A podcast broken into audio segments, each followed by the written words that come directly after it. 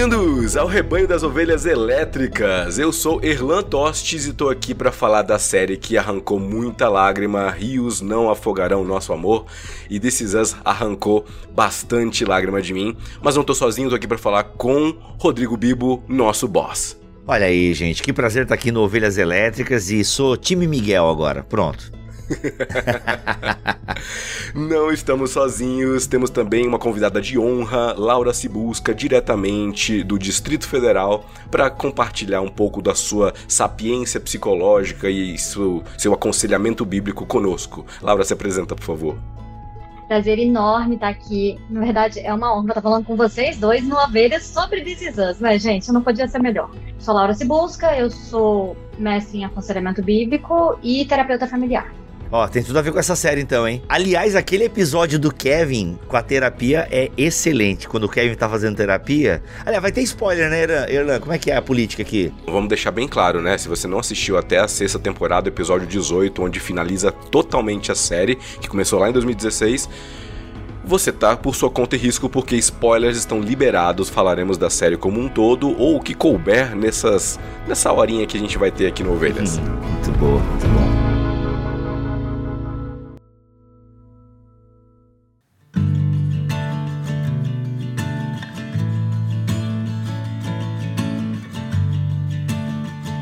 This Is Us é essa série que toca lá no fundo da alma porque fala sobre algo que todo mundo tem. Querendo ou não, todo mundo nasceu em uma família. Ah, mas eu fui abandonado e aconteceu A, B e C. Pois é, Decisas também fala sobre você. Ah, mas a minha família é toda complexa, bem conturbada. Beleza, a Indecisas também tem isso. Ah, minha família é perfeita, nunca tive problema nenhum. Decisas também tem. Então é por isso que Decisas ele é, consegue abraçar tantos núcleos, tantos nichos e chega até hoje no Ovelhas Elétricas, onde a gente vai fazer uma proposta ousada, que é tentar encontrar nesse drama familiar geracional alguma ponte com a nossa fé, com aquilo que nós cremos, com temas como paternidade, como identidade, como traumas, como lidar com isso, próprio própria expiação, querendo ou não, a gente falou um pouco sobre isso lá no, no episódio do Ovelha sobre religiões da ficção, vou deixar linkado aqui no post. Mas eu queria saber da experiência de vocês, como foi assistir durante esses anos desses Us? Foi assim, sofrido, chorado. Us acho que é uma série muito. Cara, não tem como você não chorar. Não tem como. Eu acho que não, não corre sangue nas veias de quem não chora numa série dessa. Mas foi. Eh, não sei, é difícil dizer, gente. Sou terapeuta familiar, eu fico olhando para aquele negócio lá, analisando todas as situações. Eu acho que quando foram escrever This eles pegaram um livro de terapia familiar e falaram: vamos usar todos os capítulos. E eles conseguem usar todas as coisas daquilo. Foi uma experiência muito legal, mas muito profunda. É, eu vou ter que fazer umas perguntas pra Laura, porque teve uma coisa que me incomodava em This Is Us, depois eu quero entender é, o porquê que eles usavam esse recurso narrativo que me cansou um pouco. Mas deixa para pro decorrer do papo. Eu não lembro quando eu comecei a assistir This Is Us, foi por indicação, sei lá, de algum, algum canal. E, ah, essa série. E o Mac reforçou, cara, tem que assistir This Is Us. Eu lembro que o Mac tava muito naquela ideia de masculinidade cristã, a gente tava muito nessa pauta e tal. E, pô, o Jack, né? O Jack era o homem e tal, o homem. Então, ah, vamos ver. A gente até tem um vídeo no canal do Bibotalk sobre This Is Us e, e, na época a gente era bem fã do Jack. Ao longo das temporadas o Jack foi ficando chato e, pelo amor de Deus, não aguento mais esse cara em tela. Mas, grosso modo, a relação com This Is Us foi a, é a série que eu vi com a minha esposa. A, todos os episódios. Gente, mais de 100 episódios. Então, obviamente, tem umas barrigas aí no meio, né? Tem umas barrigas no meio. Mas foi uma experiência muito legal. Eu não sei se vocês abandonaram a série e voltaram depois. Eu tive esse abandono de This Is Us. Vi a primeira temporada, amei, choramos litros lá em casa. E depois veio a segunda temporada. A gente assistiu, acho que um ou dois episódios e pff, largamos. Aí é acho que quando acabou a terceira temporada e o pessoal falando, pô, This Is Us retomou, porque acho que a segunda temporada não foi tão legal, enfim, não lembro como é que foi essa experiência. E aí quando teve o final da terceira temporada, a gente retomou lá em casa e acho que a gente engatou é, ano a ano e fomos até o final, todo ano assistindo uh, cada episódio. Assim. Então foi uma experiência muito legal, muito legal mesmo. E no meu caso de This Us, como o Erlan falou, que pega assim todos os, os lados e tal, e como a, a Laura falou, e de terapia familiar, é, eu vejo assim muito aquilo que me faltou, assim, é a sensação que eu tenho, pô, eu não tive isso, e às vezes até aquela necessidade, cara, eu queria construir isso na minha família que agora eu sou responsável. Então This sempre causou muito isso em mim. Né? Eu já tô falhando miseravelmente um monte de coisa, que era criar uma tradição com a minha filha, até hoje não criei. A gente assiste filme sábado, tomara que ela conte como tradição. Mas assim, é, é, é, eu acho que eu chorei muito em This Is Us, primeiro, porque os atores e a trilha sonora são ótimos. E segundo, porque é aquela sensação, cara, isso me faltou, assim, isso me faltou ou isso me falta. Sabe? É uma coisa assim, tipo, ah, mas isso é televisão, cara, isso é televisão. Desses anos dá pra gente afirmar assim, com agora finalizando a sexta temporada, que é uma série sobre superações, né? Lutos, traumas e superações, e como é, pessoas podem é, conforme as circunstâncias vão aparecendo nas suas vidas e novos ciclos vão aparecendo, lidar com problemas do passado, e não apenas problemas, mas a tal da nostalgia, né? Que por mais que faça bem, querendo ou não, quando se fica, fica se muito apegado ao passado, não dá para andar para frente. Então, dá para falar sobre superação do luto. Laura, que você lida com aconselhamento e provavelmente já deve ter passado é, por essa circunstância né, de aconselhar alguém que passou por uma perda recente, é, dá pra gente conseguir enxergar alguns paralelos que a série apresenta com a vida real e os problemas do cotidiano? Cara, eu acho que eu achei engraçado você falar que é sobre superação, porque a sensação que eu tive assistindo eles é que eles não superam nada. O cara morreu quando eles tinham, sei lá, 14 anos. E não supera, e não passa, e eu tô seguindo sofrendo essa dor dessa morte para sempre, sabe? Eu tenho a sensação de que eles não superam. Na vida real, as pessoas superam mais rápido. Ah, você fica, claro que volta alguma coisa ou outra, mas assim, a forma dele. Sabe quando você tem um machucado e fica tirando a casquinha o tempo todo? Eu acho que é isso que eles fazem. A sensação que eu tenho é essa. Ninguém supera a morte ali. Talvez a da Rebeca seja mais fácil. Mas a do Jack, eu acho que é, eu não sei se eles quiseram esticar isso no roteiro. Uh, o Erlan até fala naquele episódio maravilhoso do Ovelha sobre religiões na, na ficção e tal, que tem esse, se cria uma religião ao redor do Jack. E é isso que me incomodava um pouco na, na série, Laura. É, vamos começar a falar mal? porque a gente, a gente ama, a gente ama, mas vamos começar com a parte negativa, assim, depois a gente fala bem. Mas é porque acho que tá dentro do tema é esse recurso de toda hora explicar um acontecimento presente com uma memória. Aliás, memória é a palavra em This Is Us. Eu penso que memória é, é, é. Porque assim, This Is Us não tem uma linha cronológica. Aliás, até tem canais que tentam fazer. Tentam não, né? Fazem a linha cronológica, é ridículo. Porque This Is Us é, é circular, né? É uma coisa bem e isso me incomodou um pouco, assim, tipo, tudo. Uma frase dita. De repente, o Kevin fala uma frase para Kate. Aí corta para quando eles eram criança e aconteceu uma situação semelhante e tal. Realmente a nossa vida é tão assim, fruto do nosso passado, assim, é, os nossos pais deixam marcas tão fortes assim em nós e, e, a gente é todo esquisito e comprometido por conta do nosso passado, daquilo que aconteceu até os sete anos de idade ou na nossa adolescência, ou a série dá uma forçada na barra é, para criar uma narrativa, enfim, ou até para fazer a barriga, né? Como eu falava aqui no, não esquece essa pergunta, tá, Laura? Mas é só dando um, um, abrindo um parênteses. A série tem muita barriga porque ela é uma série de TV aberta. Diferente de HBO, Netflix, Amazon Prime ou Apple TV, que fazem séries de 8 a 13 episódios no máximo. É, This Is Us tem, tinha que ter sempre no mínimo 18 episódios. Então eles têm que arrastar, eles têm que criar trama. E por isso que tinha umas barrigadas ali no meio. Mas enfim, voltando para minha pergunta. É, é, a gente é tão assim mesmo prejudicado por conta dos nossos pais e familiares e traumas, é, enfim, e episódios. Eu sei que trauma é uma coisa, fui abusado na infância, isso é uma parada muito séria. Mas a série não fala de abuso, né? Tipo, ah, o meu irmão, naquele dia ele derrubou o meu sorvete, e agora, né, 30 anos depois, né? Tipo, meu. É, eu, isso me incomodou bastante também no sentido de parece que você está sempre revivendo aquilo. Minha sensação pessoal vendo aquelas coisas da infância é que eu tenho Alzheimer. Porque assim, eu não consigo lembrar de absolutamente nada da minha infância do jeito que eles lembram. Porque não é possível. Todo mundo lembra de tudo de quando tinha 5 anos, 3. Não, não é razoável aquilo.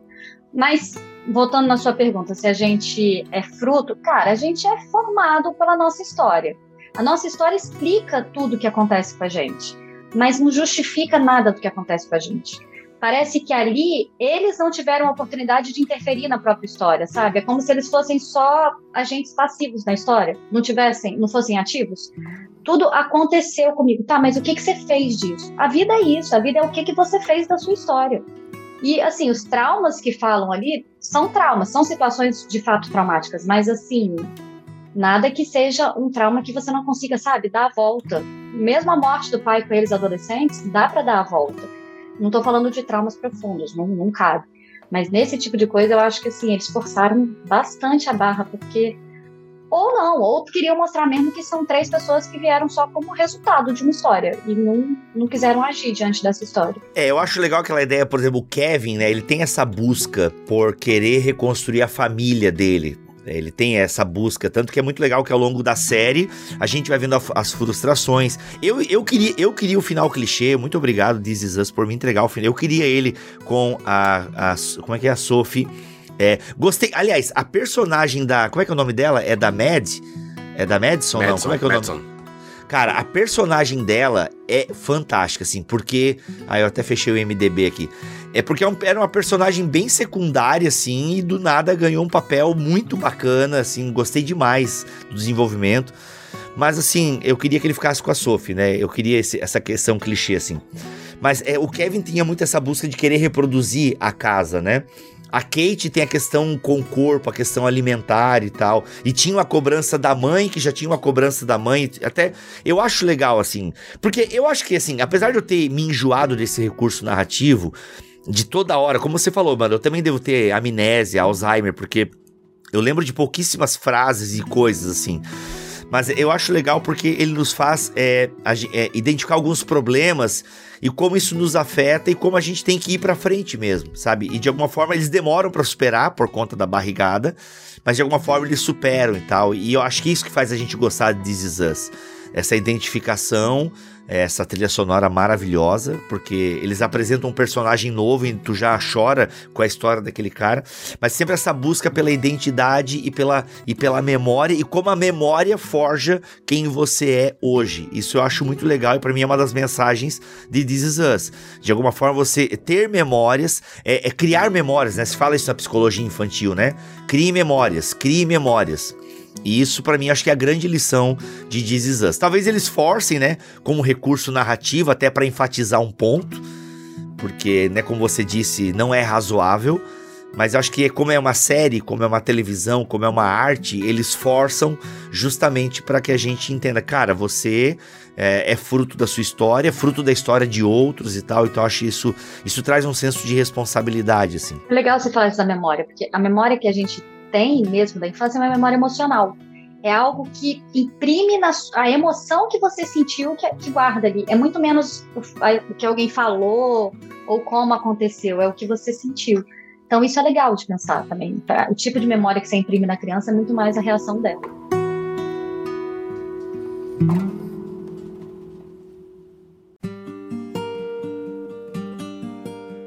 É curioso falar sobre isso porque nem toda cena do passado que aparece em tela é necessariamente uma lembrança deles, é simplesmente a montagem, a decupagem da série colocando ali elementos. Mas é curioso tem alguns episódios que quando eles tentam se lembrar, um fala pro outro, não, não foi bem assim não, aconteceu outra coisa. Foi sempre uma perspectiva, uma visão limitada sobre um determinado evento. Então toda a memória, na verdade, é um recorte. É um recorte pessoal, do meu campo de visão, inclusive dos meus. a, a percepção sobre os meus preconceitos, sobre os, os, meus conceitos, sobre a minha vivência, o meu, o meu senso moral. Tudo isso é, constrói a nossa perspectiva percepção sobre o mundo. Então as crianças ali. É, teve um, um, dia da brincadeira lá, que acho que foi, não lembro se foi a uma gangorra e o pessoal dentro tava, tava montando um quebra-cabeça. Cada um ficou. É, teve uma percepção de um jeito. E acho que o Randall que se lembra que aquele dia o Jack e a Rebecca haviam brigado feio. E, e o, o, Kevin e a Kate haviam meio que se blindado disso. De, na verdade, foi só a Kate. A Kate nunca percebeu que os pais estavam brigados ali. Então, é, essa, essa percepção da inocência, ou pelo menos a perda da inocência quando, o, dos dois meninos, e a, e a permanência da inocência, no caso da Kate, traz memórias diferentes para o mesmo evento. É, acho que recentemente também teve um, tem uma outra memória a respeito. Recentemente, não, acho que na penúltima temporada. Foi na sobre piscina, a infância do. É, o da Da piscina. piscina. Da piscina É, foi da, foi da última temporada. Cada um teve uma visão sobre uma coisa. O Randall aprendendo a- nadando, o Kevin tentando nadar e não conseguindo, e a Kate nem querendo largar o do pai. E no fim das contas, né, é, é como um mosaico, né? E no fim das contas, quem tá certo? Não existe certo, na verdade, né? Existem percepções diferentes. Existem é, memórias que vão ger- são sendo geradas porque circunstâncias iguais geram momentos diferentes por conta da idiosincrasia, né, de cada pessoa. Cara, eu achei isso sensacional, esse negócio deles mostrarem como cada filho vê o mesmo dia de um jeito diferente. E isso é legal quando a gente pensa nos nossos pais com irmãos, que irmãos são pessoas completamente diferentes porque tiveram pais completamente diferentes. Aquele dia na piscina, pra mim, gritou muito isso, sabe? A forma que eles lidaram com a Kate, com o Kevin e com o Randall foi completamente diferente, apesar de serem as mesmas pessoas envolvidas no mesmo rolê. Achei aquela cena, aquela ideia muito, muito forte de que o que o seu irmão viveu, o que sua irmã viveu, o que você viveu são completa, histórias completamente diferentes, apesar de terem passado no mesmo dia. Um- Uma coisa que eu acho legal é que, é, é, pelo menos na, na- na minha vivência, é, eu conheço pessoas que falam o seguinte: ah, tal coisa na infância não dá nada não, porque eu passei por isso e eu tô bem até, hoje. Seja o caso de agressão, né? Ah, minha mãe me bateu e eu tô bem até hoje. Tá bem mesmo? Quem é você? Né? Você consegue ser um meta você para se analisar? Você não é Deus para conseguir perscrutar o coração, saca? Então a gente não consegue fazer essa autoanálise. Existe muito auto-engano em This Is Us que vai sendo quebrado ao longo do tempo, com a maturidade chegando, principalmente com Kevin.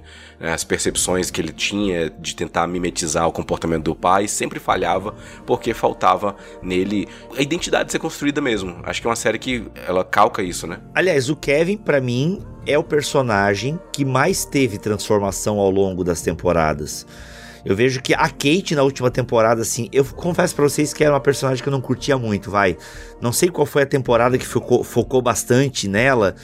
Olha, a sorte da Kate, assim, gente, aqui é minha opinião, né? A sorte da Kate foi o Toby, né? O Toby, sensacional, que personagem sensacional. Mas assim, mas na última temporada, cara, foi achei muito legal assim, como ela foi, como ela foi reconhecida pela mãe, ela percebeu que a mãe sempre a reconheceu também e acreditou nela e tal. Mas cara, o Kevin pra mim é o grande, é o cara que amadurece. É o cara que assim, tu percebe que houve uma curva de amadurecimento é, foi ele, assim. O Randall, né, fantástico, para aquele cara sempre centrado, desde novo, desde criança, né? Era o cara, assim, que já sabia o que queria e tal. Tem a busca, né, pelo pai, tem a busca pela mãe. É, acho que é bacana, acho que só quem é adotado talvez possa é, ter uma percepção mais acurada disso. Mas o Kevin, eu achei fantástico a maturidade dele. Aliás, tem um diálogo que, meu, achei agora, até já me emociona só de pensar. Mas é, teve um diálogo agora nos últimos episódios em que alguém fala, acho que pro Randall, cara, o Kevin não é mais aquele garoto que você tá acostumado. Que é, que é, é, na última temporada, assim, tipo, pô, mano, acorda, ele não é mais esse moleque, ele é um homem agora. E aí nisso o, o Randall tá olhando assim e vê que o Kevin tá abraçando a família e tal aquela coisa. E isso eu achei muito legal porque a gente perceber e acreditar na mudança das pessoas e não ter esse congelamento social. Porque às vezes no alto da nossa arrogância a gente congela uma pessoa e ela vai ser sempre a menininha, sempre o menininho, sempre o infantil, sempre o imaturo a imatura, a garotinha, entende? É essa percepção que às vezes falta aos pais também, cara, meu filho cresceu, a minha filha cresceu, o rolê agora é outro. E aquilo eu achei muito legal, assim, quando eles têm que decidir, né, com quem que a Rebeca vai ficar nesse estágio, esse estágio final dela e tal. Acho que tem alguma coisa a ver com isso, assim. E aí alguém fala, eu não lembro quem é que, quem é que joga essa bomba. Eu acho que foi a Beth, acho que foi a, não foi, acho que foi a Beth, né, que solta, né? A Beth que fumava um baseadinho e tal, tava aí o segredo, quem sabe, né? Uh, eu acho que é a Beth que solta essa, assim, cara, o, o, Kevin não é mais esse moleque não, velho. O Kevin acorda, o Kevin não é mais esse moleque não. Eu acho, assim, o arco para mim do Kevin é, é um arco, assim, que eu achei muito legal o desenvolvimento, o crescimento dele e tal. Agora, em relação ao que você falou antes ali, Erlan, é, e aí complementa bem com o que a Laura também tinha dito, essa questão de você, né, quando você fala assim, ah, porque, cara, eu já passei por isso também e olha onde eu tô agora. Bem, é, é você entender que também são pessoas diferentes, né? É você entender que cada pessoa vai reagir à mesma coisa de forma diferente. Eu vejo muito isso, por exemplo, em dramas adolescentes. Eu não lembro mais o que é ser adolescente, eu tô com quase 40 anos. Mas e quando a gente ouve falar de algumas coisas, né, de paixonites e de até essa expressão paixonite já é um preconceito da minha parte, né? Já é uma fala meio enviesada. Mas é uma coisa que assim que eu aprendi com a minha esposa, né? Minha esposa ela sempre conseguiu se localizar no lugar do adolescente. Até porque ela trabalhou muito com adolescente, 10 anos dando aula para pré-adolescente. Então você entrar nesse universo e tal e perceber outro. É isso que This Us ela consegue te dar. É o local do pai naquela situação, é o local, é o pensamento da mãe. É, é claro que em This Us é muito bonito porque tudo acaba meio que se encaixando assim no final e é tudo muito bacana, assim. São raros os momentos que a coisa realmente não encaixa e fica meio travado o negócio. Até o divórcio do Toby com a Kate, a gente chorou, né? E a gente é crente, né, mano? tá errado isso aí. Falei, não, Bibo, fiquei com raiva, mas a gente volta nele depois. Conclui aí. A gente volta nele depois. Não, é, é só terminando isso, né? Essa ideia de que é, você, você consegue perceber, né? A mãe, o pai, o filho, a mulher, o adolescente. Isso é muito legal você perceber, sabe? Por exemplo, eu não sou negro. Mas, cara, o episódio em que o o Randall fala pro. que eles estão em algum. Não lembro se ele. É porque tem, tem a criança, tem pré-adolescente e adolescente, né? Ou não? Criança, adolescente e adulto, é, tem, né? Acho que são. Tem até bebê, né? Vai até bebê. É, e né? tem o bebê. Mas enfim, tem algum momento que eles estão. que o, o Jack fala assim pro Randall: Cara, eu não te vejo como negro. É, se tu não me vê como negro, então tu nem me vê sabe? É, é, são duas temáticas que eu acho que Us trabalhou fantástico, é a questão uh, do racismo, achei que eles foram muito bons na militância, por assim dizer, e a gente perceber a questão do negro e a questão homoafetiva, né? Ah, cara, eu achei maravilhoso. É, ah, ele é gay, papai. Pronto. Ninguém falou mais nada daquilo. O Will é gay e pronto, ele é só gay. Pronto, sabe? Então eu acho muito legal, assim, como. a e dar essa visão de como pessoas diferentes percebem e reagem à mesma situação.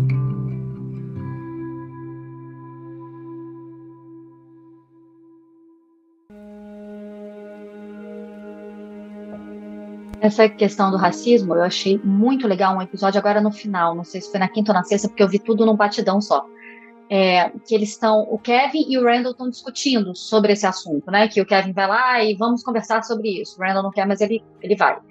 E aí tem uma fala do Randall que eu achei fenomenal, que ele fala assim: outros não podem se referir a mim pela minha cor, mas nós devemos. E aí ele começa a falar para o Kevin: olha, o que para você sempre pareceu muito comum, para mim nunca foi muito simples. E a discussão que eles têm ali o Kevin fala assim: ah, me desculpa qualquer coisa. E aí o Randall fala: se você tá falando desculpa qualquer coisa, você não faz ideia do que, que você tá pedindo desculpa. Então não doeu em você. Você consegue perceber que pro Kevin, que é a pessoa branca, ela fala: eu não sou racista. Isso não acontece comigo. Eu não sou essa pessoa que faz isso. E o negro, ele vira e fala: cara, você não faz ideia do que, que você faz, porque você nunca parou para me ouvir. Então, acho que o problema de, de toda essa discussão, inclusive de racismo, é essa: você não se põe no lugar do outro. Então você fala, ah, isso que eu falo não tem problema nenhum, isso é frescura. Enquanto o outro tá falando, isso é o absurdo que me dói profundamente, você não consegue perceber. É difícil para o branco se colocar no lugar do negro, de parar e entender a dor dele, mas é difícil também para o negro se colocar no lugar do branco, nesse lugar de eu não sei o que, que eu estou fazendo de errado. Eu preciso de ajuda para entender o que, que eu estou fazendo de errado. Você está brigando comigo, mas eu não sei porquê. Então, aquela, aquele diálogo ali eu achei muito legal, dos dois tentando entender, sabe? Tentando pegar esse, esse, essa visão mais empática. É, eu acho muito legal o fato de que o Randall, sendo negro, ele passa a se perceber negro também. Porque, querendo ou não, ele foi criado numa, numa família de brancos, em um bairro de brancos, subúrbio, né, classe média ali, e é, média baixa, mas ainda assim acima da, da, da, da periferia e a realidade negra que é a maioria nos Estados Unidos. E, querendo ou não, o Randall, ele, ele. A gente vê coisas inocentes dele, né? Como tentando dobrar a língua pro cara lá da. Maravilhoso, cara. Ali é sensacional. Ou, ou, ou problemas que o, o, brancos não conseguem entender, como é tratar um cabelo crespo. É coisa Nossa, básica. Nossa, cara. A, a, a Rebeca empolando, né, aqui, ó. E eu sei muito bem como é que é isso. Eu passo uma navalha aqui, ó. O, cresce, mas fica muito irritado, sangra. É um problema. E eu vejo muitas pessoas, né, Aliás, diferentes. Uhum. Desculpa pois te cortar, Léo, porque tu falou do cabelo, eu lembrei que o Kevin tem uma. Ele namora, acho que a irmã da Beth. Não tem Isso, um, ele tem, ele tem da toquinha. Da touca, do, do, do travesseiro, o de lenço, todo um cuidado. Cara, Exato, tem que ser de seda. E por que tem que ser? Não é frescura, é por causa do cabelo, não sei o que. Mano, muito bom, cara. Muito bom, muito bom mesmo. É verdade, é. cara. E, tem e aquele episódio. Pode falar, é, pode falar. E aí, não, e dessa questão do racismo, que é quando ele tá se percebendo o negro, né? Você falou isso e tal. E aí até é, o, o ele quer, é, na piscina, né? A piscina tem, ele quer ficar com a galera mais da periferia lá, ou a galera é, é negra, porque é onde ele se sente, tipo, ele percebe, pô, aqui parece que é meu habitat e tal, assim. E sempre foi super amado, né? Pelos pais e tal, mas essa questão de identificação e tal, enfim, é, cara, muito bom, muito bom mesmo. Aí o pai leva lá pro, pro judô, é muito muito bonito aquilo, cara. Muito bonito, assim. Quando ele começa a fazer a flexão e tal. Pá. Muito bom, muito bom. Uma cara, coisa muito legal que tem. É, uma coisa muito boa que tem também é quando. É, qual que é o gatilho principal? É claro que o Randall já tinha alguns, alguns gatilhos que levavam ele para esse lado, como a busca pelo pai dele, conhecer os amigos do pai dele, conhecer o movimento do jazz, conhecer a periferia de, com pessoas negras ali, conhecer o, o passado da mãe, né? Enfim, mas quando tem acho que é na penúltima temporada esse caso que a Laura falou sobre o Kevin e o Randall conversando, que foi o George Floyd. Que foi o I Can't Breathe, né? O, o, então é, é, é assim, é, é, colossal ver a diferença de tratamento que as autoridades e pessoas com, com poder, né? Essa, esse jogo de poder que existe é desproporcional pro branco e é desproporcional pro negro. O negro sempre tá sendo marginalizado e tal. Aí, é claro, sempre tem alguém para falar: "Ah, mas eu nunca passei por isso". É, pois é, o Randall, em determinado momento, também relativizava na, na, adolescência dele, ali quando acho que teve um caso de racismo com um policial, assim, nas primeiras temporadas ainda. Nessa última até que foi legal, não teve problema nenhum, mas lá no início teve problemas tal, e que foram relativizados. Acho que foi o, caso lá no, no, no táxi. O Kevin chama o, o, o motorista de, de, de negro, uma coisa assim, e o Randall fica indignado, mas não fala nada, porque não precisa, ou entende que aquilo é uma coisa normal. Então chega ao ponto em que ele entende: peraí, isso aqui não é normal. E a minha família, inclusive, precisa revisitar seus conceitos. Por mais maravilhosos que os Pistols tenham sido, tenham sido eles não conseguiram, por falta de capacidade mesmo, nem a má fé, por falta de capacidade. Inclusive, hoje tem muitas famílias no Brasil que não têm capacidade, que ainda perpetuam falas racistas, perpetuam brincadeiras totalmente inapropriadas, racistas, que diminuem o valor da pessoa por, só pela pele ou pelo tipo do cabelo, entendeu? Não, não, não vale a pena. Então a série toca nisso de uma forma muito legal. E pontos positivos aí, tô falando demais é, esse racismo estrutural, a forma que ele é trabalhado é muito legal, né? Porque não é uma coisa que eu, eu sei que eu sou racista e eu acho que o negro não vale. Não, é uma coisa que vem de fábrica. A estrutura toda da sociedade trabalha nisso. Achei e aquela, aquele momento do George Floyd toca muito porque você vê como uma família vai criar crianças negras numa situação dessa, sabe? Num país desse. Óbvio que a gente está falando dos Estados Unidos, mas você pensa no Brasil, aquilo faz o branco parar para pensar: peraí, é diferente para o negro é muito diferente criar meninos negros, porque você vai passar por situações muito piores do que o branco vai passar. Eu achei que nisso chama muito a nossa atenção.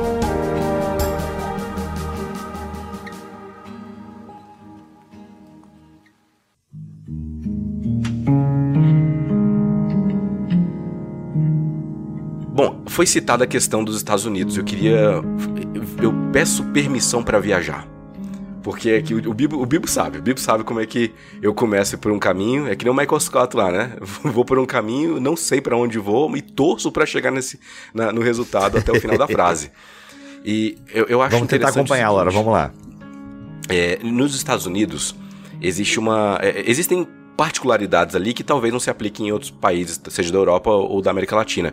África muito menos, inclusive, né? Oceania e tal. Mas Estados Unidos tem um, uma cultura que, que é recente, né? Tem o que? Tem 600 e poucos anos o, o, o país, né? 1400 e pouco foi descoberto, então dá por aí a gente tem. É, existe uma. Um, na construção do país tem uma mitificação muito forte, que quase equivale a uma religião, que está presente na fundação dos Estados Unidos. Desde a infância, os americanos, desde as crianças lá, são educadas para admirar os founding fathers, né, os pais fundadores da nação.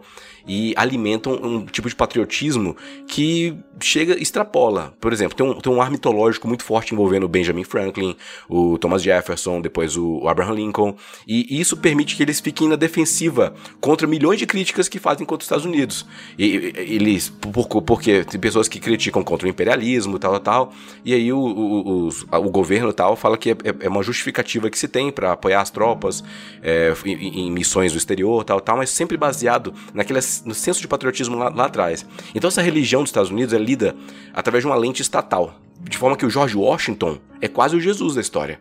Né? A América seria o Deus e, e a Constituição é a Bíblia. Tanto é que eles citam mais primeira emenda, segunda emenda, tal, tal, do que, do que justificativas bíblicas para fundamentar alguma coisa o, os Founding Fathers chegam quase a ser os apóstolos da, da, história, entendeu? Eles representam esse reino do ethos nacionalista que os Estados Unidos têm. Então isso forma a, a, a, longo prazo esse American Way of Life, essa coisa assim de que é assim que se vive, é assim que se tem que viver, são conceitos éticos, tal, tal. Então, por exemplo, a Declaração da Independência Americana, o pessoal reencena isso, a gente vê em vários filmes isso, né? Até lembra daquele filme com Arnold Schwarzenegger, o Um Tiro no Jardim de Infância?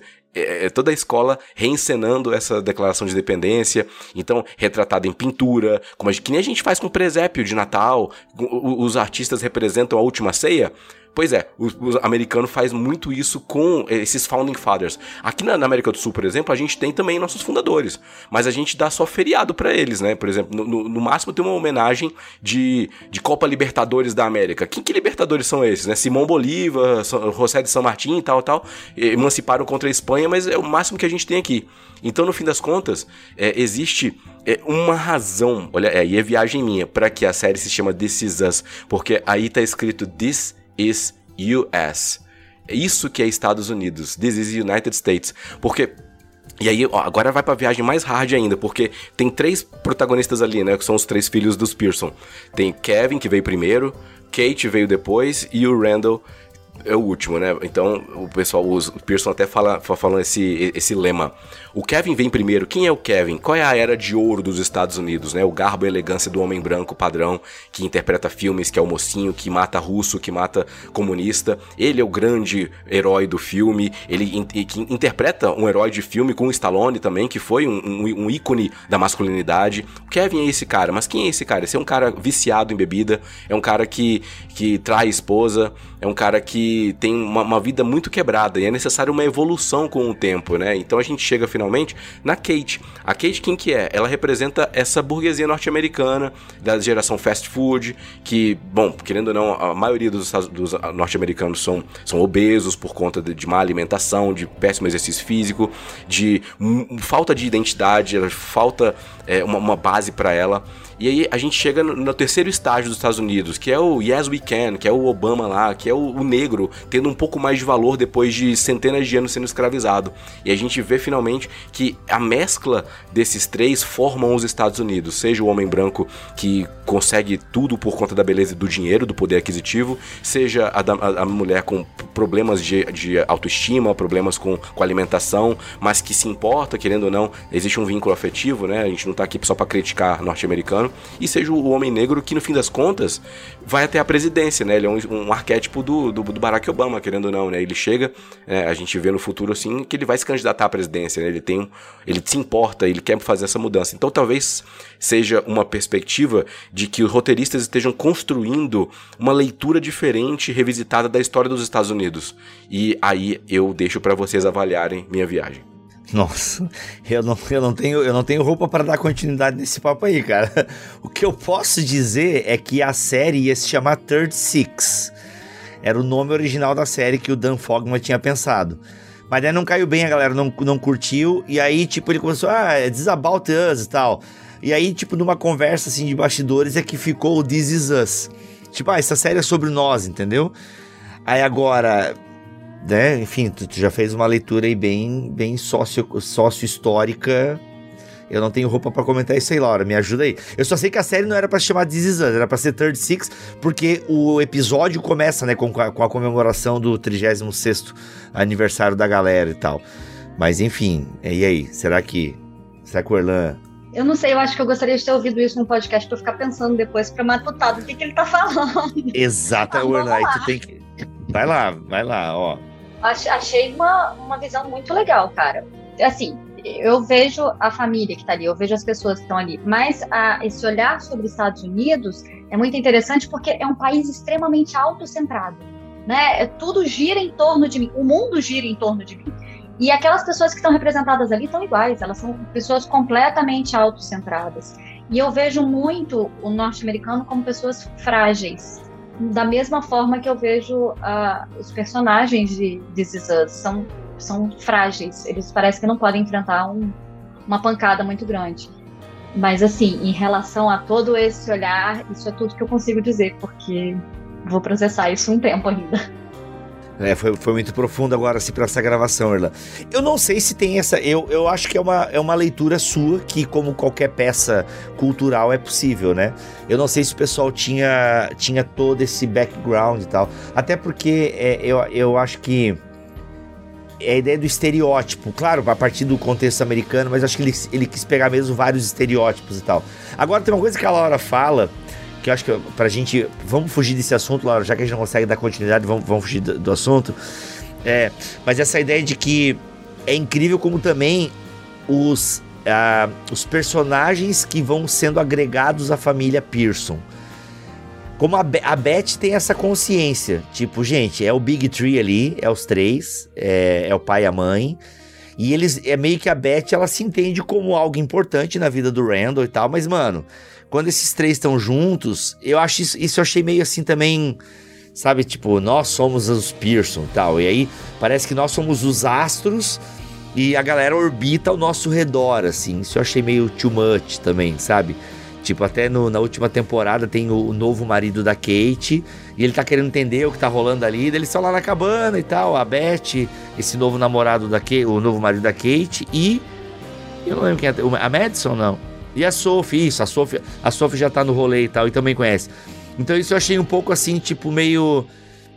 E tem uma cena que eu não gosto, que é quando o Kevin e o Randall se metem numa discussão da Kate com o Toby, assim. Ah, aquilo eu achei muito babaca.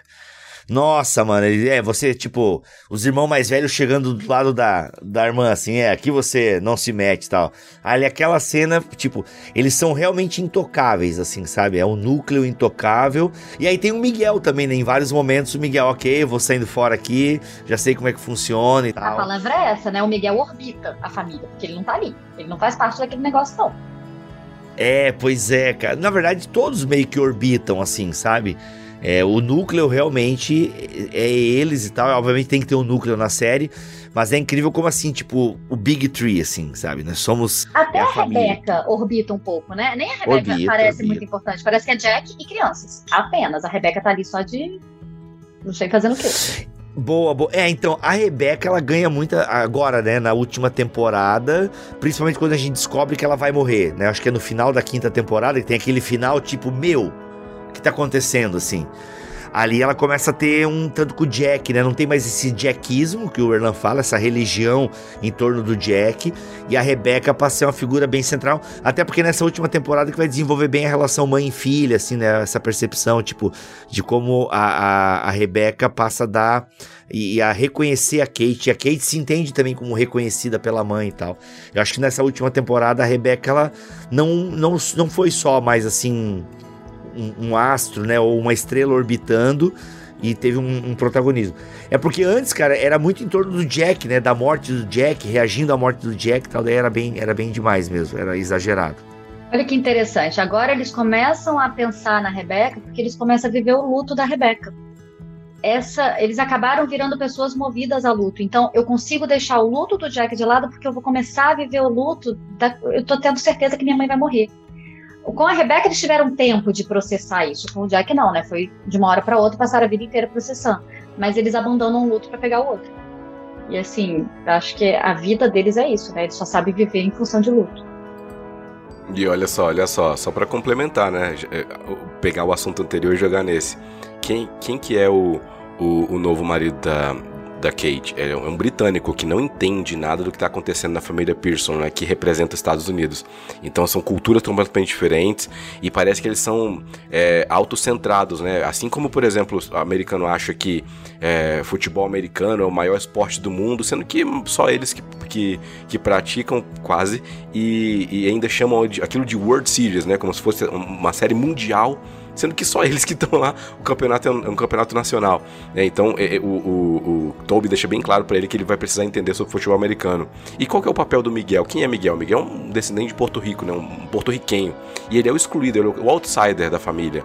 O, os, os, os filhos demoram muito tempo para aceitar que existe um tipo de, de, de mescla, ou, ou, pelo menos de, de aceitação dele com a com a, com a, família, com o novo namoro dele com a Rebeca. Então é como se a América tivesse sendo invadida pelos hispanos, né? Os filhos tentam construir um muro entre o relacionamento do Miguel e o da Rebeca. Então eu ainda arrisco um pouquinho ir por esse viés. Cara, pode ser, mas eu acho. Ah, tava vendo aqui agora um, dos nomes cogitados pra série. Olha o absurdo: Happy Birthday. Já pensou, cara? Hum, nossa, que horrível. Não, horrível, horrível. O nome do último episódio foi só Us, né? Se não me engano. Nós, né? É. Eu, eu não, não, não, discordei de você, não. Achei uma ideia muito boa, mas só não sei o que dizer a respeito disso. é, não, a ideia é boa. A ideia é boa. lugar. A ideia é boa.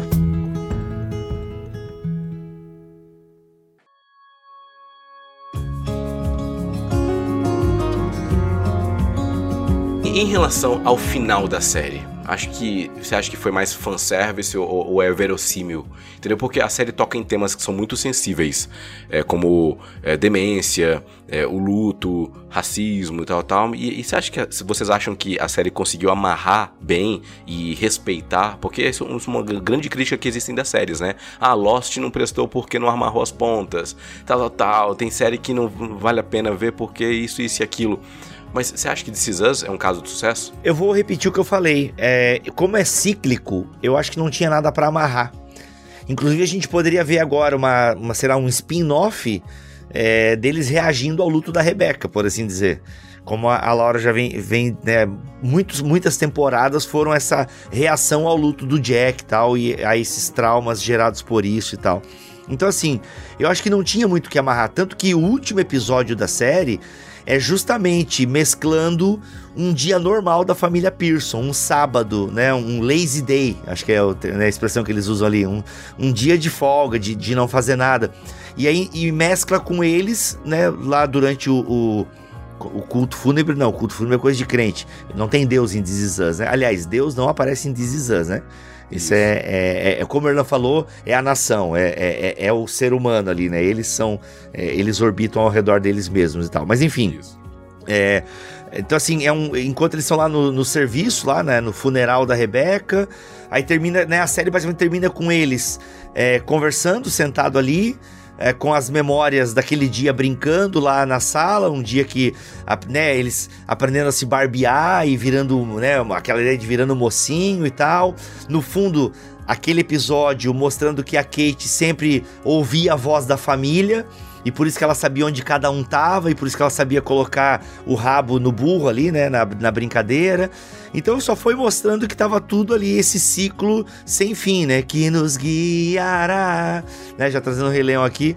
Essa ideia, assim, então não tinha muito que amarrar, na minha opinião, porque a série sempre trabalhou com essa ideia de memória e de ciclo, né, e vai e vem, e vai e vem.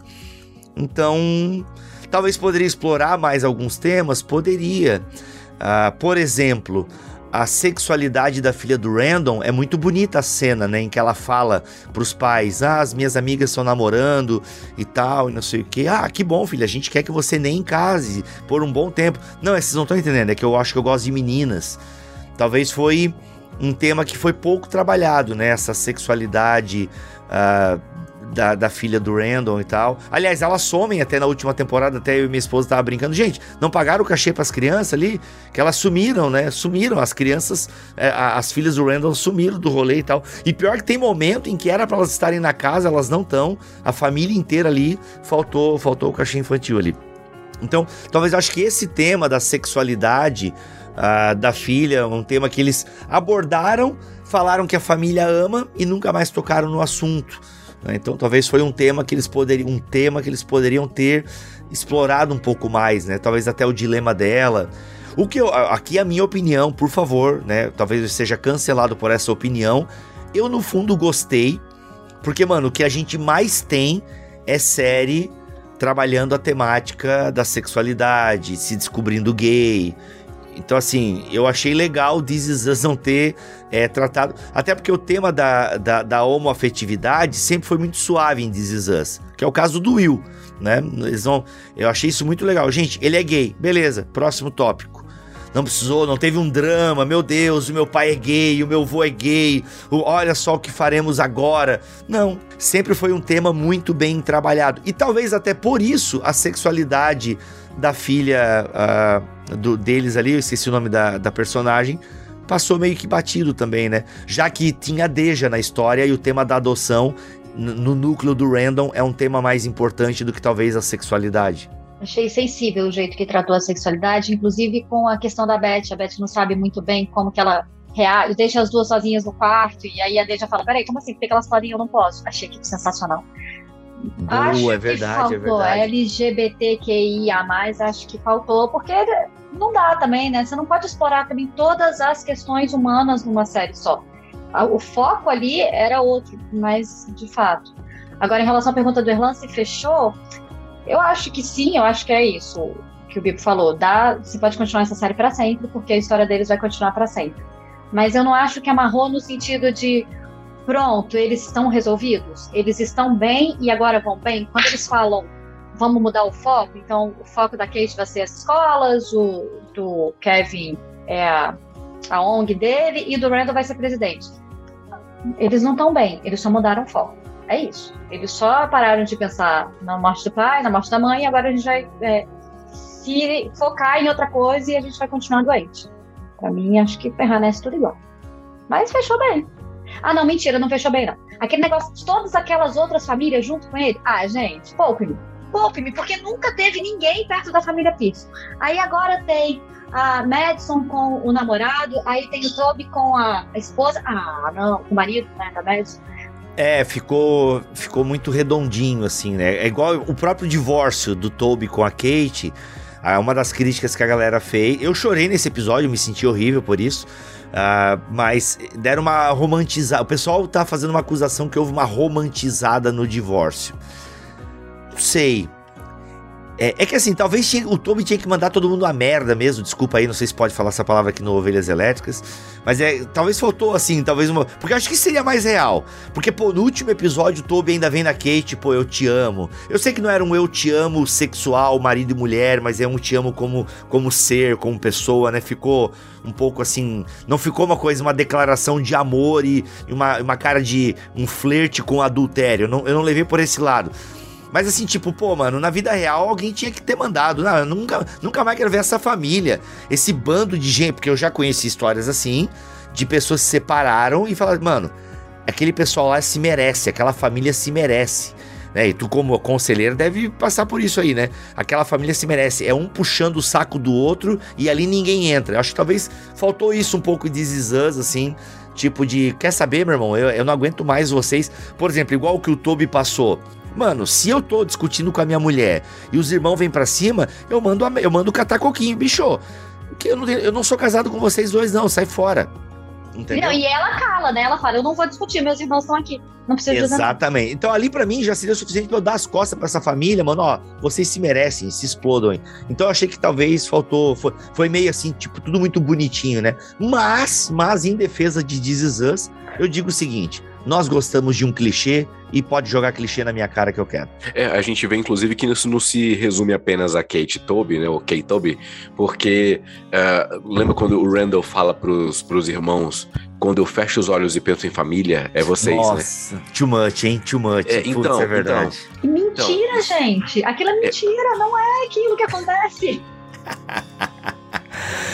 Não, pode acontecer, vai, ô Laura. Vamos, vamos deixar assim. Ah, não, com eles. Acontecer. Com eles não acontece, cara. Não é, eles são centrados. O Randall é centrado na família dele ali. Desculpa, irmão, não quis te cortar, mas é porque fico não. muito indignada. Não, é porque assim, as evidências que a série mostra ao longo dessas temporadas, o Randall sempre colocou a, a, a família própria, né, com a Beth, a Anne, a Tess, a Deja, é, em primeiro lugar e blindou elas, inclusive, das loucuras que tinham com a, com a família dela. O, o Randall, ele começa a série meio que isolado dos irmãos. Ele vai se reaproximando, né, até chegar nesse, a culminar nessa, nessa frase dele. Mas eu nem tô tentando é, encontrar é, verossimilhança com o que acontece na série, né, com uma, uma coerência e coesão com, com o roteiro.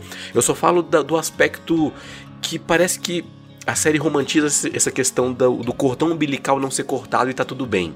Né? Exato, exato. A gente vê muito isso, né? É, interferência de sogra, de sogro, cunhado em um casamento, né? Um casamento, é, a gente é pautado na Bíblia, né? Deixará o homem, né? pai e mãe, se unirá a sua esposa, tornando uma só carne. Eles não deixaram pai e mãe. Inclusive, não deixaram pai nunca.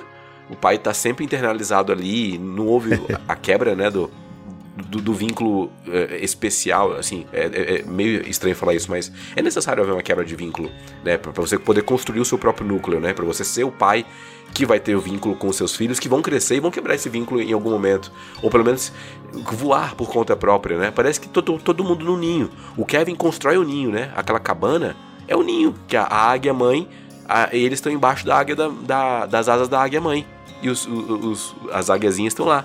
E, e, inclusive não consegue, alguns não conseguem nem voar, né? A gente, pouco a pouco a gente vai vendo que eles vão, né, amadurecendo e, e criando os próprios planos, mas até então os planos deles eram é, é, é, é construir uma, uma, uma, um carrossel para ficar rodando aqui para cima, um carrossel emocional, que fica rodando em torno de mesmos temas, mesmos debates. O primeiro debate que teve lá, do que o Bibo citou, do, do que o Kevin propôs, uma reunião familiar para poder debater, esse não se resolveu, no fim das contas, porque o mesmo uhum. debate na penúltima temporada aconteceu também, de um jogar na cara do outro as coisas tal.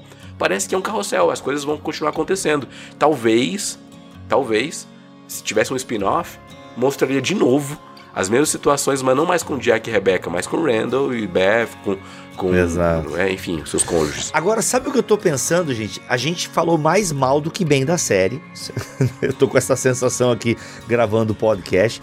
E o que, que, isso quer dizer? É que realmente. E eu amei a série. Nossa, This Is Us eu coloco no meu top 10 aí, talvez, de séries. É porque ela é uma série que vai direto no coração mesmo. É porque agora a gente tá racionalizando as coisas para gerar tópico pro podcast. E aí a gente percebe que dando uma racionalizada, a série ela não fica tão legal. Né? Então eu acho que, graças a Deus, eu não fiz isso ao longo da jornada com This Is Us porque chorei, entendeu? Desaguei. O próprio último episódio, que ele é bem leve, assim, né? Ele, o episódio 18, ele não é big deal. Não é aquele final de série que fala, meu, não é um final tipo Breaking Bad, assim. Mas é que, cara, eu chorei mesmo por aqui, né? Na hora que a tela, a tela, a última cena da série, eles conversando na escada, tipo, dando aquela forçada, né? Quando eu penso em família, é em vocês que eu penso. Mas assim, então, ainda bem que eu não racionalizei. E talvez se você vai ver a série agora, depois de ouvir esse podcast, enfim, lamento, você não vai ter a mesma experiência que nós.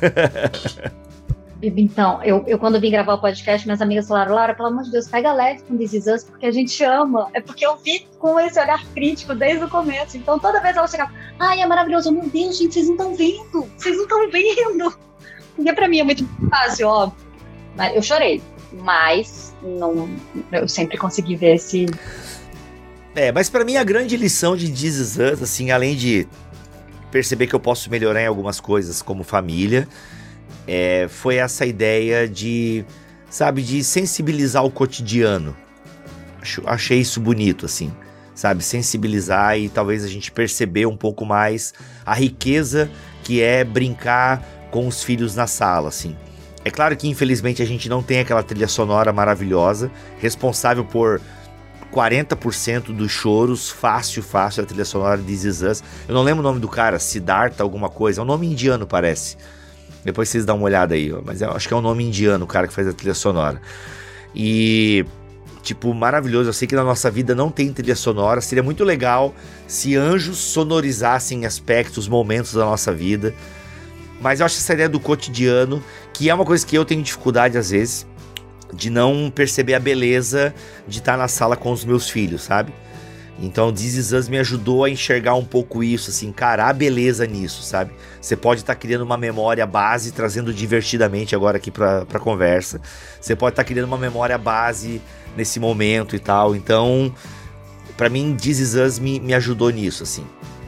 Acho que eu achei legal. E sim, o Jack é um cara legal, apesar de que Miguel se revelou um cara mais legal ainda. Antes da gente ir pra conclusão, posso voltar no que o Erlan falou sobre os pais? Por Eu favor. acho que é, isso é importante a gente falar sobre esse negócio de diferenciar, né? O que que é meu núcleo, o que é dos pais.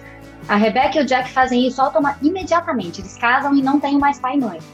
Né? Eles cortam completamente esse vínculo e nós vamos fazer aqui o nosso negócio. E os filhos, eles ficam revivendo o casamento dos pais. E aí, isso que a Erlan falou de nesse ciclo sem fim, é a questão da transgeracionalidade que a gente fala em terapia familiar, que é se você não para e olha para o que, que você está vivendo, você vai repetir o comportamento dos seus pais, você vai repetir o comportamento dos seus avós. É essa repetição de vida que vai acontecendo. Gente, isso passa, sei lá, 10 gerações acontecendo igual. O alcoolismo igual. É, todas essas formas de reagir à dor, elas vão ser do mesmo jeito. E pode ser que as filhas também não consigam sair, elas fiquem amarradas na família anterior.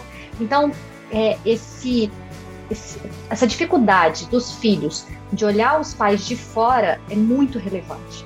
A gente precisa de um momento na nossa vida em que a gente para e olha para os nossos pais. E aí você vai ver, eles têm milhões de qualidades, eles têm milhões de defeitos, eles passaram por coisas que eu nem fazia ideia, mas eu consigo, eu preciso me diferenciar dos meus pais e falar, tem algo que é deles e tem algo que isso daqui, a partir desse momento, começa a ser eu.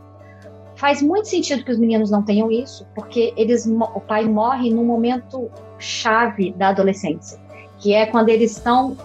É, a gente fala que você organiza a sua vida quando você é criança, a partir daquilo que você tem, e aí quando você entra na adolescência, você vai reorganizar a sua vida. Por isso que é tão difícil conviver com o adolescente, porque ele está reorganizando tudo que ele vê. É o momento que ele está se diferenciando dos pais. Os filhos não conseguem fazer isso. Esse momento não existe para eles. Então, eles ainda são uma coisa só. E aí, a mentira que eles viram, no mentira assim, né? Eles não viram os pais brigando, por exemplo. Todas as vezes que os pais brigam, eles estão.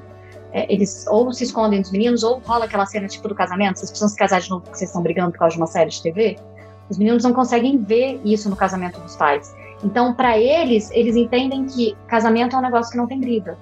Não, não existe isso, não acontece. Eu ainda estou no casamento dos meus pais. Por isso que o casamento da Kate não dá certo, por isso que o casamento, as relações do Kevin não dão certo, porque eu ainda tô no casamento dos meus pais. O Randall não tava. O Randall tinha outra família, lembra? Que na cabeça dele ele tinha aquela outra família. Ele não. não é muito bom, cara, assim. aquilo. Uhum. Ele, ele vê os pais de fora. Porque ele tem outros pais que ele vai ver de fora também. Ele se sente fora da família. Então, esse olhar do Randall traz ele para uma maturidade que ele consegue desenvolver uma família saudável. Os outros dois não. Os outros dois vão seguir tendo problemas de relacionamento ali. Enquanto eles não diferenciarem o que, que é meu e o que, que é dos meus pais. Então, acho que essa questão de não saber até onde cada parte vai é muito relevante. E é muito relevante para a nossa vida. A gente tem que parar e pensar: peraí, amo os meus pais, quero muito eles na minha vida assim o tempo todo. Não tem problema nenhum. Desde que eu saiba, isso é meu, isso é deles. Eu saiba diferenciar esses papéis. Mas enfim, já, vocês não querem Muito falar bom. do divórcio da Kate, né? Então não, não vamos falar. Não, vamos Não, fala aí. Fala aí. O que, que você achou Vamos falar como do terapeuta? divórcio lá também. Bora, pode falar, temos tempo. Falar. O, o divórcio eu fiquei indignada, gente. Eu não chorei. Porque aquele divórcio foi o clássico divórcio egoísta. Eles resolveram que eles não vão mais viver aquele casamento porque simplesmente eu quero fazer a minha vontade, você quer fazer a sua vontade. E aí, na hora que cai a ficha do Toby, que peraí, mas aí eu vou perder tudo isso, aí ele fala: não, vamos repensar. E a Kate, no seu mundo, ela não preciso disso. Eu não preciso de você. Eu tenho aquilo que eu precisava, que eram os filhos, que é o meu relacionamento com os filhos. Aquele divórcio e o arrependimento do Toby depois, ele é muito egoísta. Ele, ele é não é só porque a gente é crente e a gente não pensa no divórcio assim. É porque se eu estivesse trabalhando só com terapia familiar e não com aconselhamento, eu ia olhar para eles e falar: vocês estão dando um tiro no pé.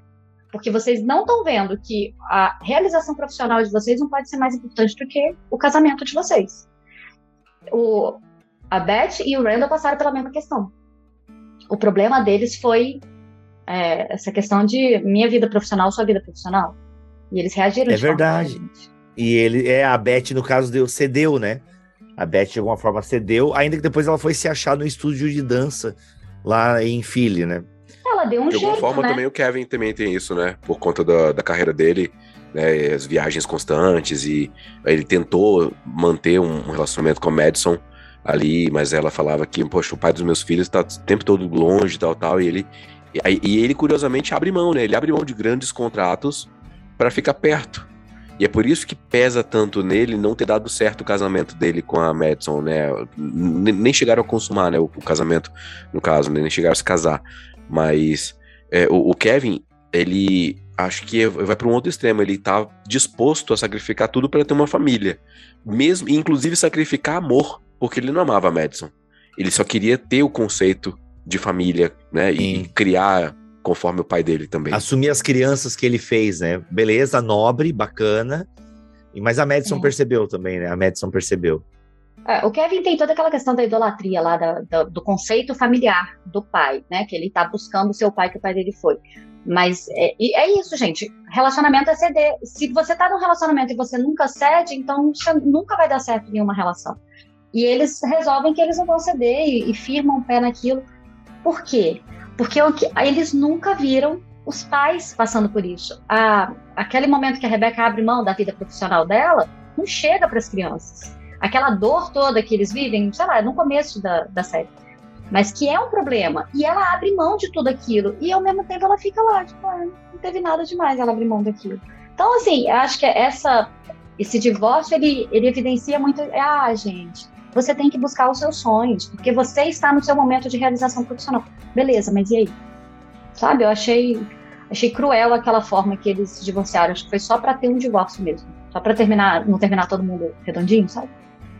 É, curiosamente assim- também quando, quando o Jack e a Rebecca estão no momento de conflito por conta da bebida do Jack e tal, tal, a, a Rebecca ela fala uma coisa muito interessante, olha, é, se a gente fosse dar notas, né, de 0 a 10 tal, eu acho que eu tô num 8, eu acho que eu tô bem, eu acho que né, não não é tão, eu não tô com tantos problemas tal, tal, mas eu consigo ser é, suficiente aqui como mãe, tô tendo uma nota muito boa, mas eu, eu quero chegar no 10, mas você, Jack, tá longe, então eu preciso que você aumente a sua nota e tal. E o que, que era isso? Era ele é, meio que superar o- os traumas que ele tinha de paternidade, os traumas que ele tinha do Vietnã, pra, é, é, é, por, por, um, por algo maior, né? Por um bem maior, era o bem da família dele, porque de alguma forma estava afetando os filhos, né? O relacionamento dele com a Rebeca, o relacionamento deles com os filhos.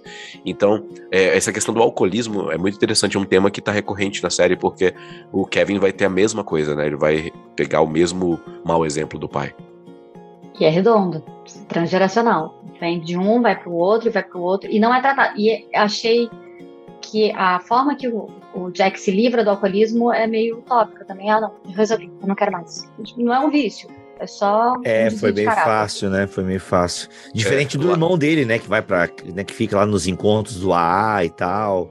É um pouco mais. Aliás, a história também daquela amiga de guerra lá, que até o Kevin tem um casinho com ela, também ficou meio. passou meio batido, assim, né?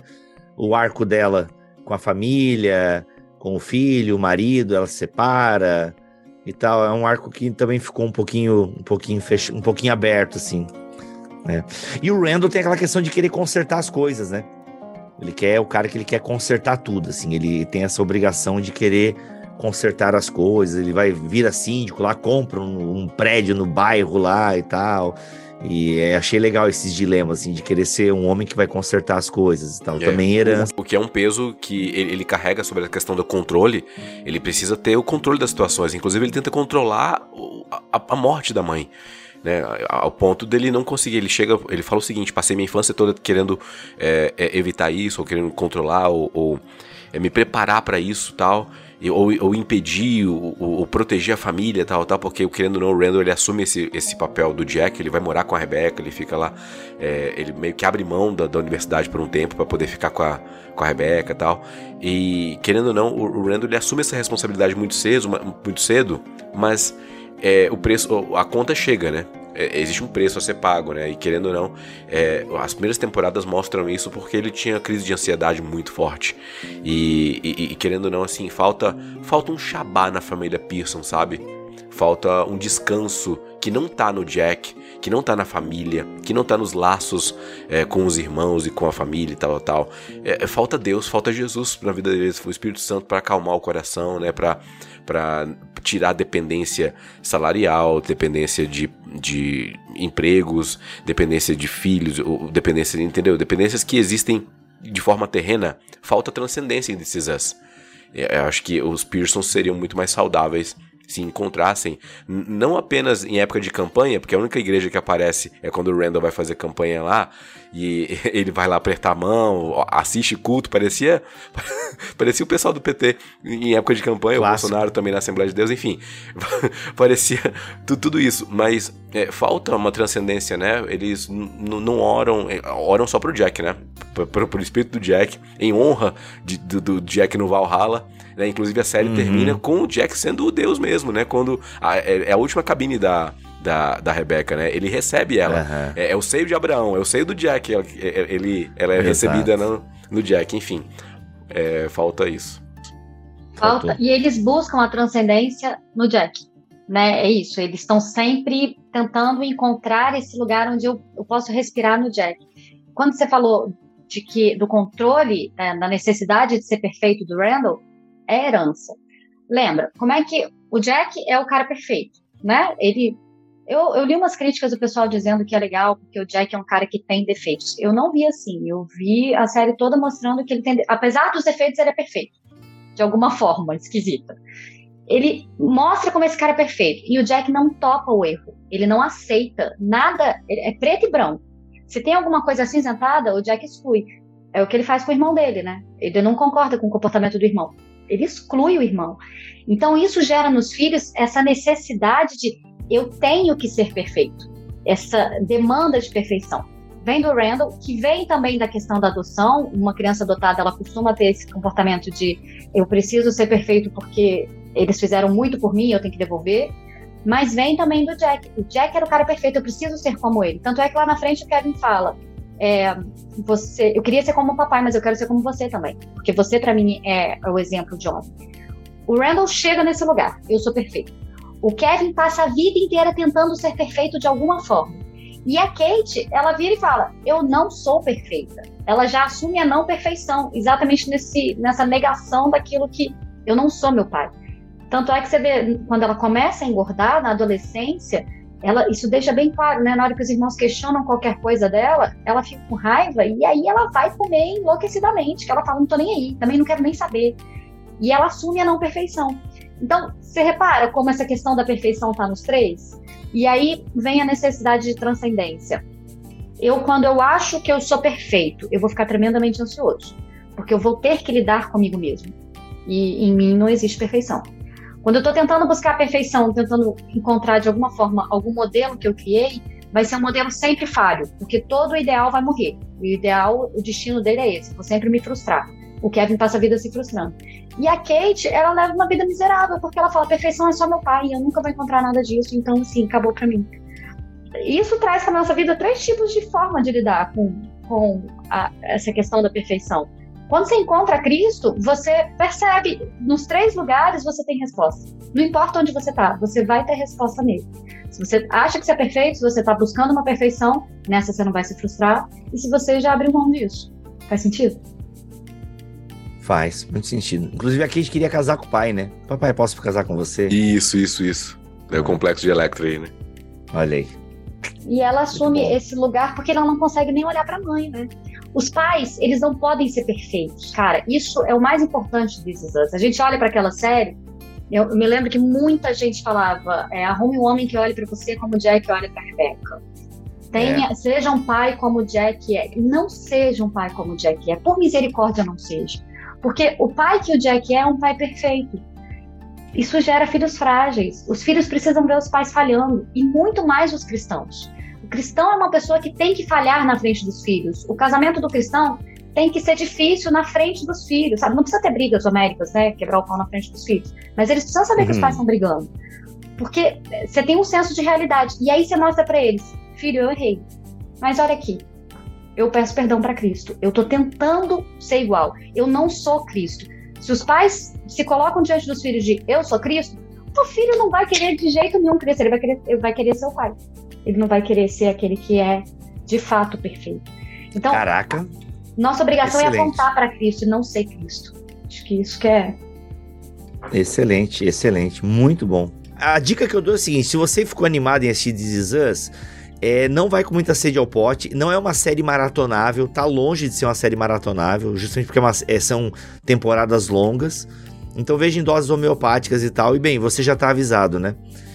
Você já tá avisado. Mas, cara, muito legal o que você falou, Laura, aí no final. De fato, você cria uma perfeição, você vai querer buscar uma perfeição. E no caso, a gente que é Cristo, a gente sabe que só está em Cristo, né? Não está em qualquer outro ser humano, qualquer. é, agora, é claro, é, e eu sei que você concorda com isso em certo aspecto, ah, nós também tem a questão mimética. Nós imitamos né, os próximos. Então, isso também acho que você não quer dizer que agora a gente não tem que dar bom exemplo e que a gente. Não, n- n- eu sei que você não tá indo por esse caminho assim. Mas é legal a gente mostrar fragilidade também. Acho que foi o grande ponto da tua, da tua fala, é mostrar fragilidade, mas a gente também mostrar qualidades, né? Mostrar qualidades. E tipo, você. A minha filha vê que eu, eu já briguei, por exemplo, com a minha esposa na frente da Milena, ao ponto da Milena, inclusive, bancar a conselheira pra mãe no carro. Mas é bom, é bom que ela veja também o pai e a mãe se abraçando, se beijando e tal, sabe? Então algumas coisas é. Só claro, né? Não construir essa. É porque de fato, meu, inclusive no último episódio. É o Jack. Os... Ai, eu nunca tinha reparado nessa cicatriz. Nossa, mano, é too much, né? Demais, é demais, meu Deus. É, ai, olhe para, né? Como você falou, namore alguém que olhe pro Jack e tal. É legal, você tem que, talvez, né? A admiração é importante e tal, mas ali é demais, é demais. E pode construir uma parada que não é real, né? E como todo bom filme, como toda boa série, levar as pessoas a uma ilusão. Isso, e que gera muito essa ilusão, gente. Eu já atendi gente que fala, eu, eu não topo nenhum homem que não seja bom assim. É, assim, numa boa. Em 36 anos de vida, eu nunca vi um homem assim na vida real. Eu só conheço o Jack, que é assim, esse cara que é completamente apaixonado. E nas comédias românticas que eu via quando era adolescente. Mas não existe. Não é real.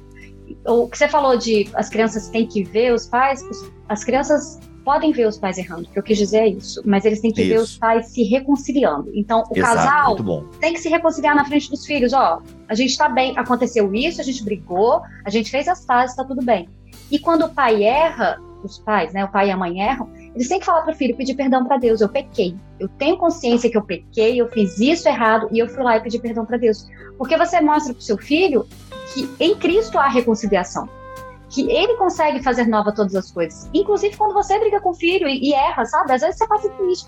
Pega o filho e vai orar junto. Vamos orar aqui, vamos pedir perdão para Deus porque a gente passou dos limites. Então, é esse lugar, não de não tentar. A gente tem que tentar ser como Cristo o tempo todo. A gente está tentando ser perfeito. Mas a gente sabe que a gente não é. Eles têm que ver isso.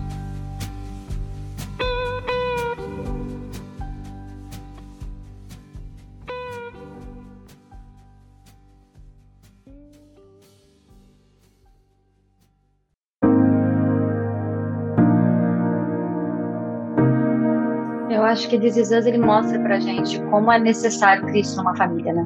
A gente vê todo aquele caos e pensa que se, se tivesse Deus ali, a coisa seria bem diferente. É necessário a gente olhar para trás. A gente não é feito do nada. A gente também não é só aquilo que a gente resolve que vai ser. O, o nosso passado, ele pesa muito. Tanto é que às vezes a gente pode estar repetindo algum padrão da nossa família que a gente nem sabe, porque a gente não olhou para trás.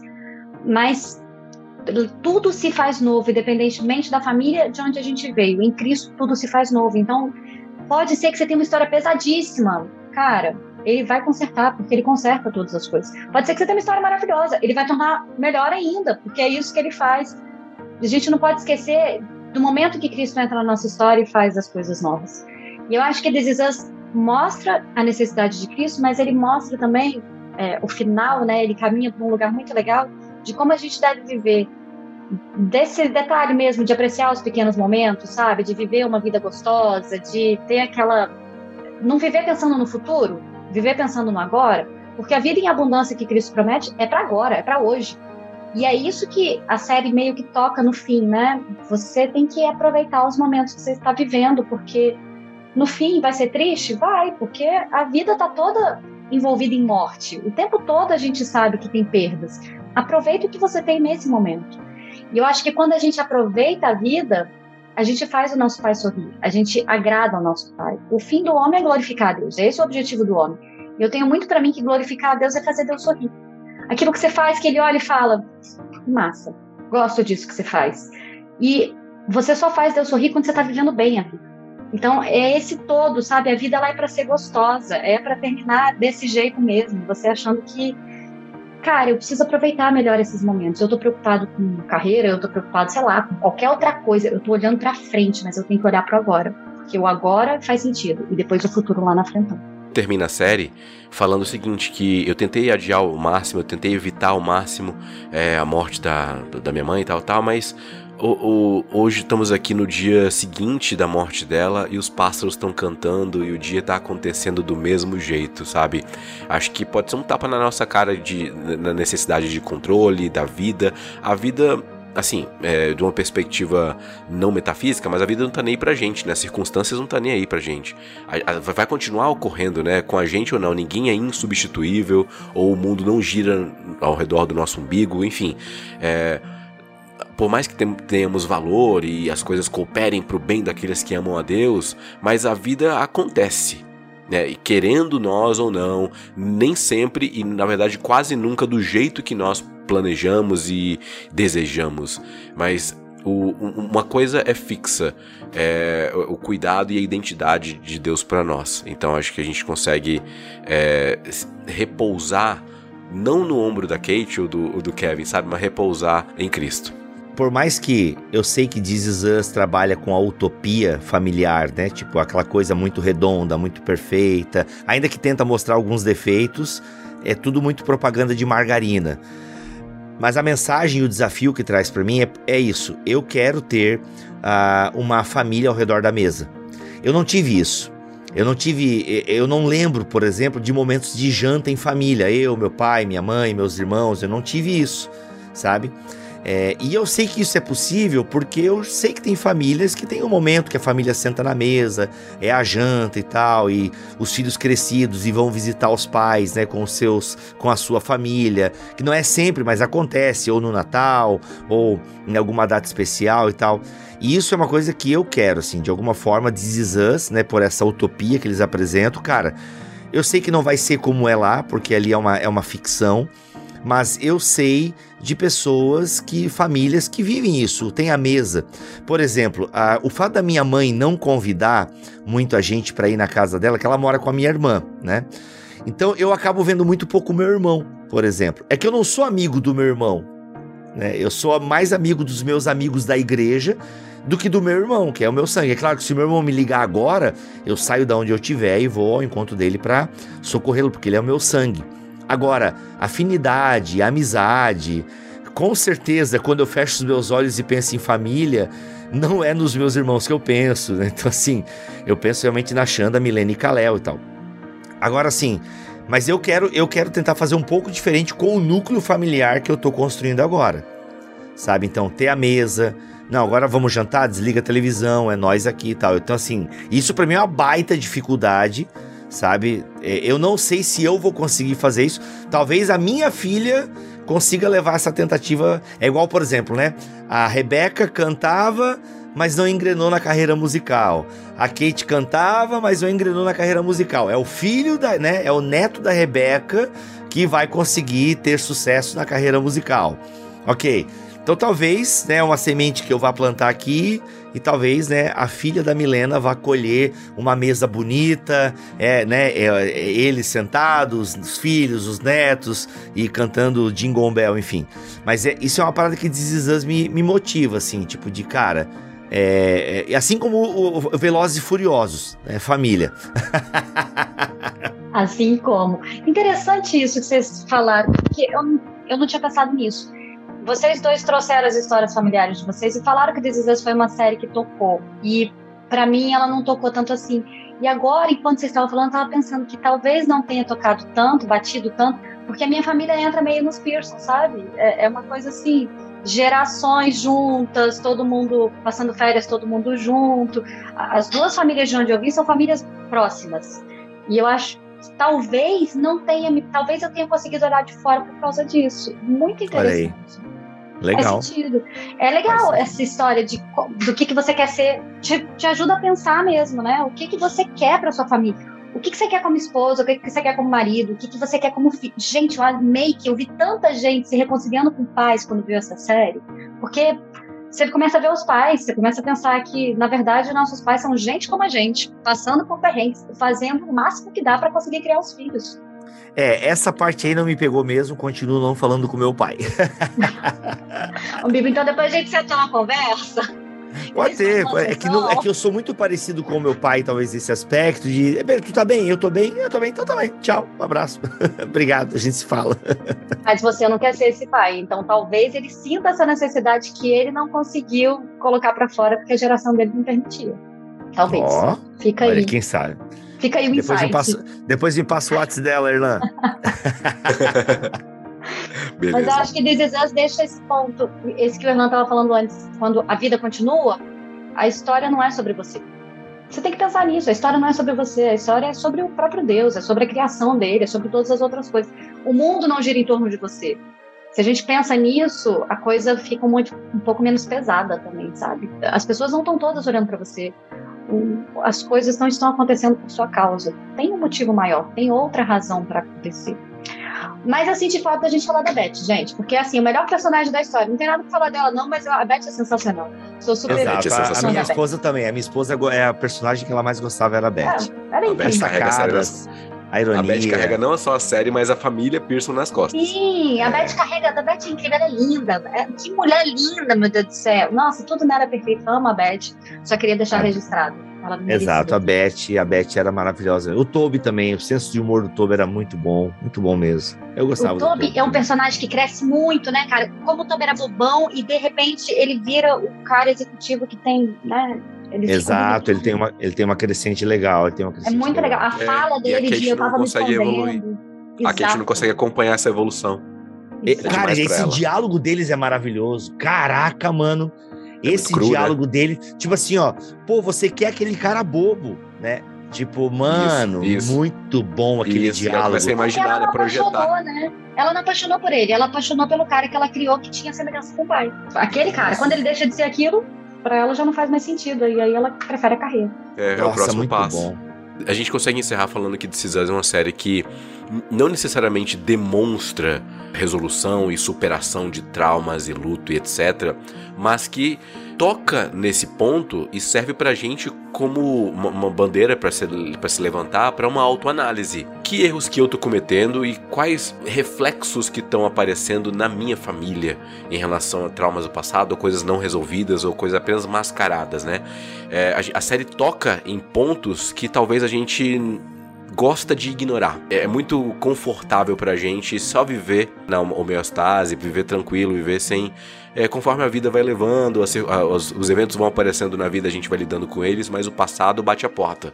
E a gente precisa só dar uma resposta. Essa resposta hoje é possível de dar. Nós, nesse mitia cristão, a gente consegue dar por conta de, de- encontrar essa identidade em Deus, na filiação, por mais pro- problemática que nossa infância tenha sido ou não, mas a gente tem uma, um novo parâmetro de pai perfeito, que não é o Jack, é, é- é Deus o Pai. Nós encontramos né, um, uma- um- um novo conceito de ser um filho que, que agrada o pai. E não é o Randall, nem, o- nem a Kate, nem o, o- o- Kevin. É, é Jesus Cristo que é, os céus se abrem para falar: Esse é meu filho amado em quem eu tenho prazer.